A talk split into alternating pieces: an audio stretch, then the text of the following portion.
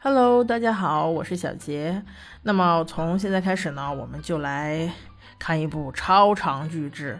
那这是我最喜欢的一部动漫，它带给我们的回忆实在是太多了。那么我一定会坚持的把它做完的。虽然今天是从第一集开始做起，但是一定要给自己打气。那么对，没错，它就是大家都喜欢的《名侦探柯南》这部动漫呢。我觉得对我们八零后来说，简直是一种情怀。所以，嗯，我喜欢，所以我坚持。好了，废话不多说，我们来看第一集。第一集是云霄飞车杀人事件。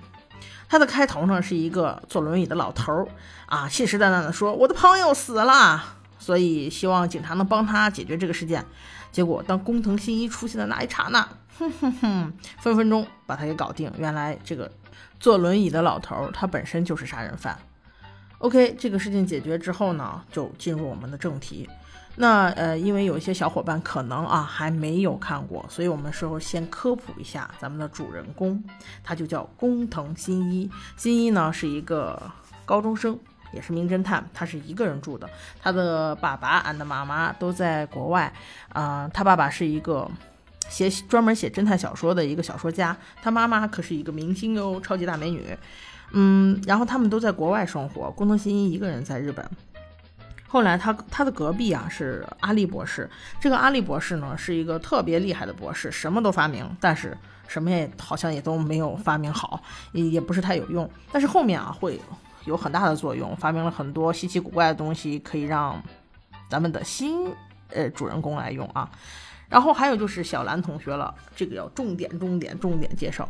小兰同学呢是工藤新一的同学，然后两个人两小无猜。啊，特别配。那小兰同学呢，练过空手道，所以她的这个武力值爆表啊。所以她呢，就是喜欢新一，然后又一直默默的没有表白。嗯，新一也喜欢她，只不过两个人都还处于那种情感的朦胧期吧。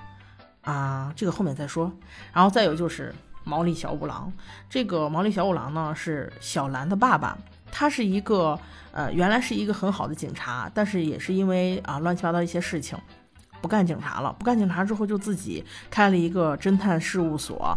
但是由于他的业务能力实在是呵呵，所以，嗯，他就属于那种一直没有啥工作，嗯，然后还嫉妒新一的才能，但是偶尔几个瞬间也是蛮帅的那那种人。然后小兰的妈妈呢是呃一个律师。呃，他们后面也有很多对手戏啊，我们可以后面慢慢看啊。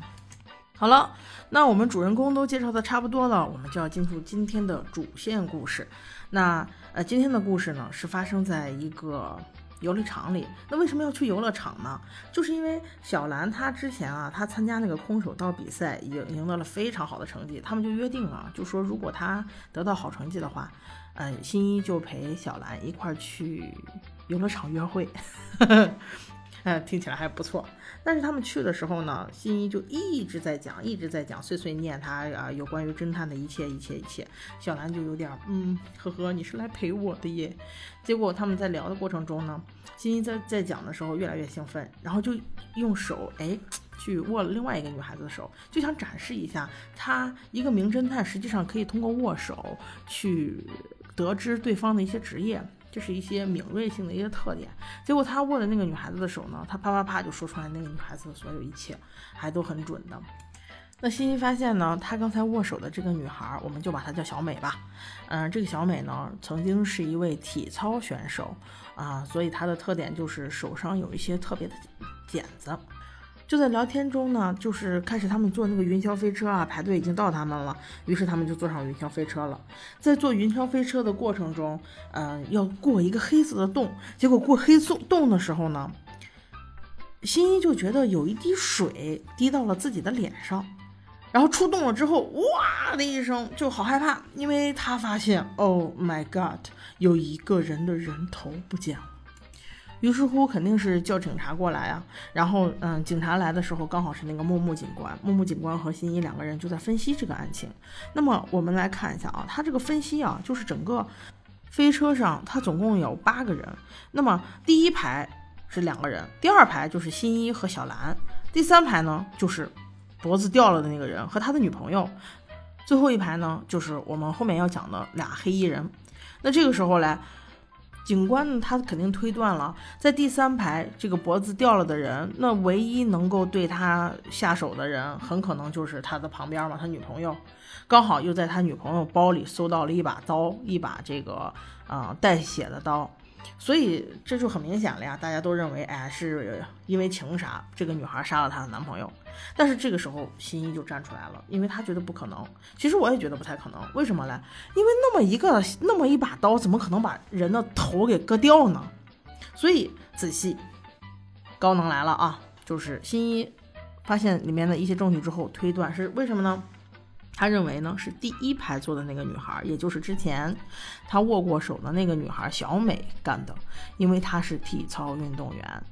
他在上这个云霄飞车之前，先把那个包垫到背后，这样一来就使云霄飞车的那个保护杠啊落不下来。那这样子的话，它在运行过程中，它只要把包再取出来，它的活动空间就很大。结果它就用双脚勾着那个保护杠，然后整个人越过第二排到第三排。到第三排的时候呢，他就把他的这个珍珠项链卸下来，因为珍珠项链上那个穿珍珠的非常细，就挂在了这个男友的脖子上，然后就用他的一些技巧挂在了一个东西上。结果根根据那个车的惯性，一下子就把那个男的的头给。带掉了，那新一觉得脸上掉的那一滴水呢，实际上是小美的一滴泪，因为到最后他才说到，小美和那个男孩呢，就是他杀死的那个男孩，实际上是原来的情侣。那个男孩呢，啊，因为现在的女朋友把他给抛弃了，所以他怀恨在心，就要把他杀死。那这一切呢，都是在过那个黑色山洞的时候完成的，所以大家都没有看见，从而误以为是这个男孩的现任女朋友干的。所以他这一招嫁祸啊，其实 还是挺高明的。但是那个用那把小刀去割人头，我是觉得有些意外。那至此呢，这件事情就算解决了。之后呢，貌似就要各回各家各找各妈了。